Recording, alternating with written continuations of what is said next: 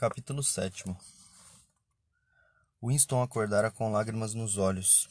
Júlia, sonolenta, rolou para perto dele murmurando alguma coisa que talvez fosse: Qual é o problema? Sonhei, começou ele, e em seguida se calou. Era complexo demais para traduzir em palavras. Havia o sonho em si, e havia uma lembrança associada ao sonho que aflorara em sua mente alguns segundos depois de ele acordar.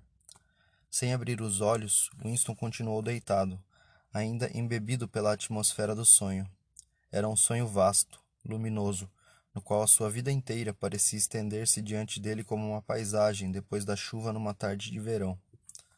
Tudo o que acontecera, acontecera no interior do peso de papel de vidro, mas a superfície do vidro era a abóbada celeste, e no interior da abóbada celeste tudo estava inundado de uma luz muito clara e suave que permitia que se visse a distâncias intermináveis. O sonho também estava embutido num, num gesto com o braço feito por sua mãe. Na verdade, em certo sentido, o sonho era exatamente aquele gesto. E repetido trinta anos depois pela mulher judia que vira no noticiário tentando proteger o garotinho das balas antes que os helicópteros o atingissem e destroçassem. Você sabe, disse ele, que até este momento eu achava que tinha assassinado minha mãe? Por que você assassinou sua mãe? perguntou Júlia, meio adormecida. No sonho, ele se recordara da última vez que vira a mãe, e, instantes depois de acordar, o aglomerado de pequenos acontecimentos que envolvia a coisa toda voltara-lhe a lembrança. Era uma recordação que ele devia ter afastado deliberadamente da consciência ao longo de muitos anos. Não estava certo da data, mas ele não devia ter mais de dez anos, talvez doze, quando tudo aquilo se passara. Seu pai desaparecera algum tempo antes. Quanto tempo antes, era incapaz de recordar.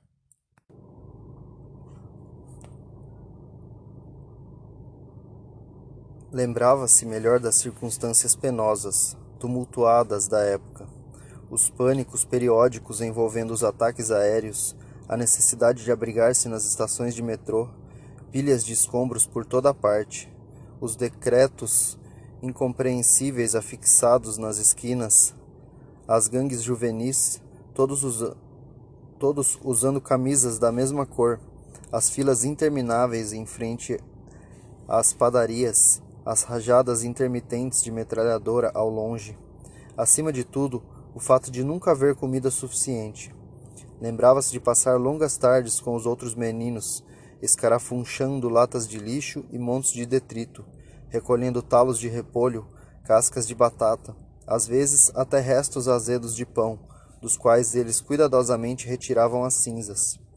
E lembrava-se também de esperar pela passagem dos caminhões que viajavam por determinada estrada e que sabidamente transportavam ração para gado, e que, ao passarem por um remendo mal feito da estrada, com o solavanco, às vezes deixavam cair alguns fragmentos de bolo de linhaça.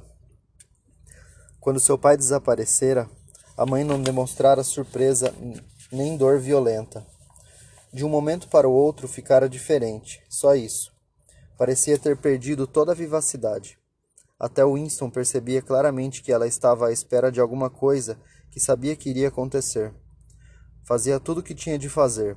Cozinhava, lavava, remendava, arrumava a cama, varria o assoalho, tirava o pó do aparador. Sempre muito devagar e com uma estranha ausência de movimentos supérfluos, como o manequim de um pintor que se movesse por conta própria. Seu grande corpo bem feito parecia recolher-se naturalmente à inação.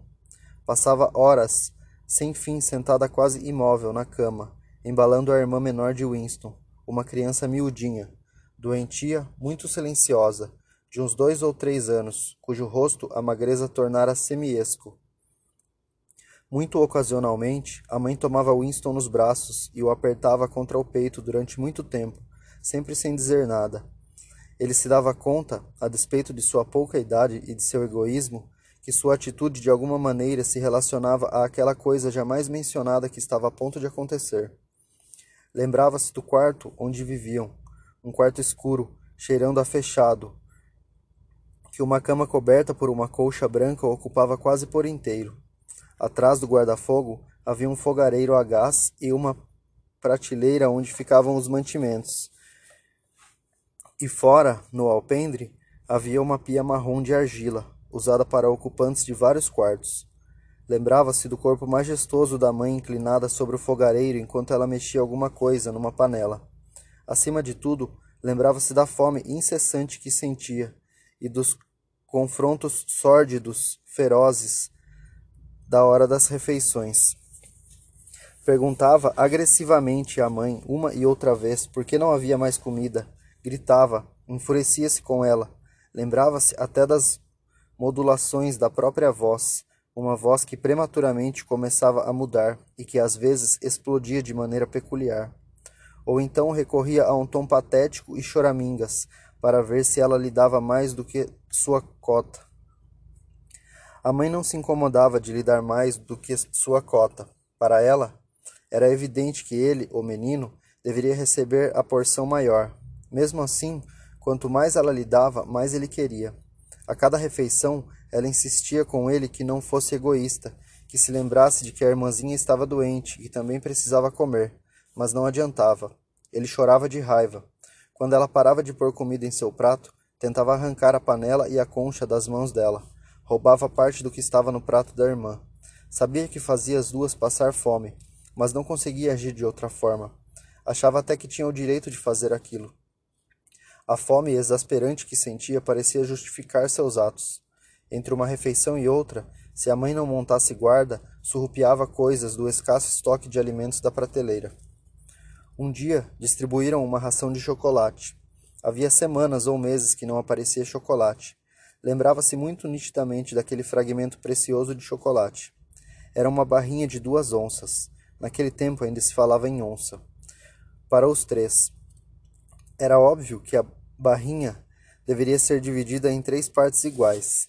De repente, como se estivesse ouvindo outra pessoa falar, Winston ouviu a própria voz exigindo aos berros que a mãe lhe desse a barra inteira. A mãe lhe disse para não ser guloso. Seguiu-se uma discussão longa e irada que não saía do lugar, com gritos, gemidos, lágrimas, advertências, barganhas. A irmãzinha, agarrada à mãe com as duas mãos, exatamente como um filhote de macaco, olhava para ele por cima do ombro dela com os olhos enormes e tristes. No fim, a mãe separou três quartos do chocolate e entregou a Winston, dando em seguida o resto à filha. A menininha agarrou o que lhe davam e ficou olhando para o chocolate sem expressão, talvez por não saber o que fosse aquilo. Por um momento, Winston a fitou. Depois, com um bote rápido e súbito, tomou o pedaço de chocolate da mão da irmã e correu para a porta. Winston, Winston, gritara a mãe, volte aqui, devolva o chocolate de sua irmã. Ele estacou, mas não retrocedeu. Os olhos ansiosos da mãe estavam fixos em seu rosto. Mesmo naquela hora, ela pensava na coisa que não sabia qual era e que estava a ponto de acontecer. A irmã, consciente de que lhe tinham subtraído alguma coisa, começara a soltar um fiozinho de choro. A mãe envolveu a criança com o braço e pressionou o rosto contra o peito. Alguma coisa naquele gesto fez Winston entender que a irmã estava morrendo. Virou-se e disparou escada abaixo. Em sua mão, o chocolate começava a derreter. Foi a última vez que viu a mãe. Depois que devorou o chocolate, ficou um pouco envergonhado e perambulou pelas ruas durante várias horas, até que a fome o fez voltar para casa. Quando chegou, a mãe havia desaparecido. Era algo que naquela época estava se tornando normal. Não faltava nada no quarto, só a mãe e a irmã. Não haviam levado nenhuma roupa, nem mesmo o agasalho da mãe. Até agora, Winston não tinha certeza de que a mãe havia morrido. Era perfeitamente possível que apenas a houvessem mandado para um campo de trabalhos forçados. Quanto à irmã, talvez tivesse sido removida, como o próprio Winston, para uma das colônias para crianças sem lar, centros de coleta, era como chamavam, surgidas como resultado da guerra civil. Ou então talvez, talvez tivesse sido mandada para o campo de trabalhos junto com a mãe, ou simplesmente abandonada em algum lugar para morrer. O sonho ainda estava nítido em sua mente, sobretudo o gesto protetor com que a mãe envolvera a filha com o braço e que parecia conter todo um seu significado. A mente de Winston recuou até outro sonho, de dois meses antes. exatamente na mesma posição em que a mãe um dia se sentara sobre a cama, gasta, com sua colcha branca, abraçando a filha que se agarrava a ela. No sonho, a mãe aparecia sentada no interior do navio naufragado. Muito abaixo ele estava, afundando cada vez mais, mas sempre erguendo os olhos para ele através da água que ia ficando turva. Contou a Júlia a história do desaparecimento da mãe. Sem abrir os olhos, ela rolou na cama e se instalou numa posição mais confortável. Estou vendo que você era um verdadeiro diabinho naquela época, disse, engrolando um pouco as palavras. Todas as crianças são uns diabinhos. É, mas o importante da história, pela respiração, dava para perceber que Júlia ia adormecer outra vez. Ele teria gostado de continuar falando sobre a mãe. Pelo que se lembrava dela, não achava que tivesse sido uma mulher excepcional muito menos inteligente. Contudo, possuía uma espécie de nobreza, uma espécie de pureza, pelo mero fato de seguir padrões muito particulares de comportamento. Seus sentimentos eram próprios dela e não podiam ser alterados por fatores exteriores. Jamais teria ocorrido à sua mãe que, por ser ineficaz, um ato pudesse perder o seu sentido. Quando você ama alguém, ama essa pessoa, e mesmo não tendo mais nada a oferecer, continua oferecendo-lhe o seu amor. Como não havia mais chocolate, a mãe abraçara a filha com força. Não adiantava. Não alterava coisa nenhuma. Não fazia parecer mais chocolate. Não evitava a morte da criança nem a dela mesma. Mas, para a mãe, era natural fazer aquilo. A mulher do barco também cobria o menininho com o braço, tão eficaz para defendê-lo das balas quanto uma folha de papel. O que o partido fizera de terrível fora convencer as pessoas de que meros impulsos, meros sentimentos, não servem para nada, destituindo-as, ao mesmo tempo, de todo e qualquer poder sobre o mundo material. A partir do momento em que você caísse nas garras do partido, o que você sentia ou deixava de sentir, o que fazia ou deixava de fazer, não fazia nenhuma diferença. Dessa ou daquela forma, você sumia e nunca mais ninguém ouvia falar de você nem de seus atos, você era simplesmente retirado do curso da história. Para, pe para pessoas de até duas gerações passadas, porém, isso não teria grande importância, pois ninguém pretendia mudar a história. Eram pessoas regidas por lealdades particulares, as quais não eram questionadas. O que importava eram as relações individuais, e um gesto completamente desamparado, um abraço, uma lágrima, uma palavra dirigida a um moribundo podiam ter seu próprio valor. Os proletas, ocorreu-lhe de repente, haviam permanecido nesse estado. Não eram leais nem a um partido, nem a um país, nem a uma ideia. Eram leais uns aos outros. Pela primeira vez na vida, não desprezou os proletas nem pensou neles apenas como uma força inerte que um dia despertaria para a vida para reformar o mundo. Os proletas haviam permanecido humanos. Não estavam enrijecidos por dentro, haviam se aferrado às emoções primitivas que ele próprio era obrigado a repreender mediante um esforço consciente. E ao pensar nessas coisas, lembrou-se, aparentemente sem dar muita importância, de como algumas semanas antes vira uma mão decepada caída no calçamento e a chutara para a sarjeta como se fosse um talo de repolho. Os proletas são seres humanos, disse alto. Nós não somos humanos. Por que não? perguntou Júlia, novamente acordada. Ele pensou um pouco.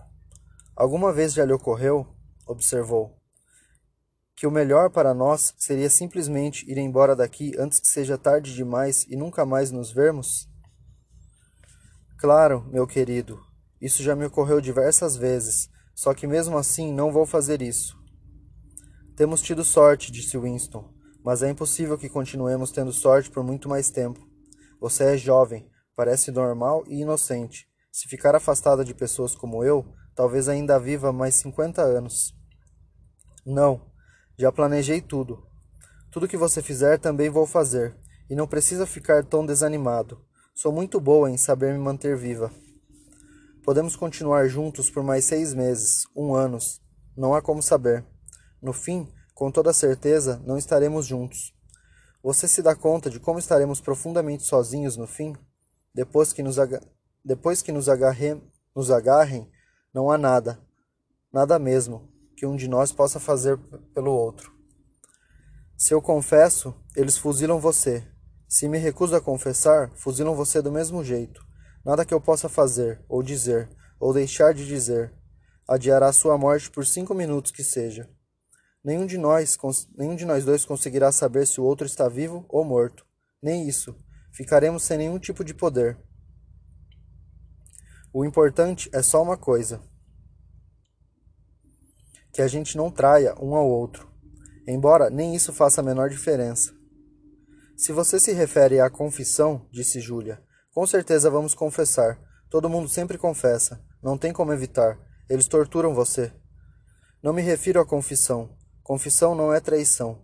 O que você faz ou diz não importa. O importante são os sentimentos. Mas se eles conseguirem me obrigar a deixar de amar você, isso sim seria traição. Ela considerou o assunto. Não conseguem, disse afinal. É a única coisa que não conseguem fazer. Eles podem fazê-lo dizer qualquer coisa, qualquer coisa, mas não podem fazê-lo acreditar nisso. Não podem entrar em você.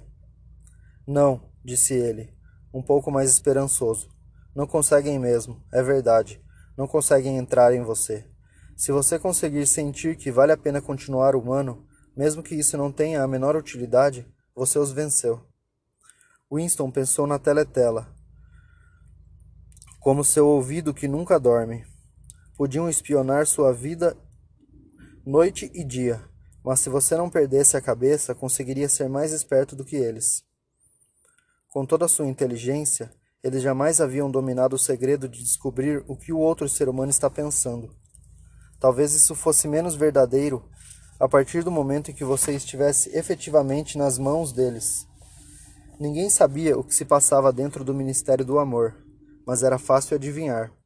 Torturas, drogas, instrumentos delicados que registravam suas reações nervosas, desgaste progressivo em decorrência da falta de sono, da solidão, dos interrogatórios incessantes. Os fatos, pelo menos, não podiam ser mantidos ocultos. Era possível desvendá-los por meio de investigações, extraí-los de você como, com o recurso da tortura. Mas, e se seu objetivo não fosse permanecer vivo, e sim permanecer humano? Que diferença isso faria no fim? Eles não tinham como alterar seus sentimentos. Aliás, nem mesmo você conseguiria alterá-los, mesmo que quisesse. Podiam arrancar de você até o último detalhe de tudo que você já tivesse feito, dito ou pensado, mas aquilo que estava no fundo de seu coração misterioso até para você, isso permaneceria inexpugnável.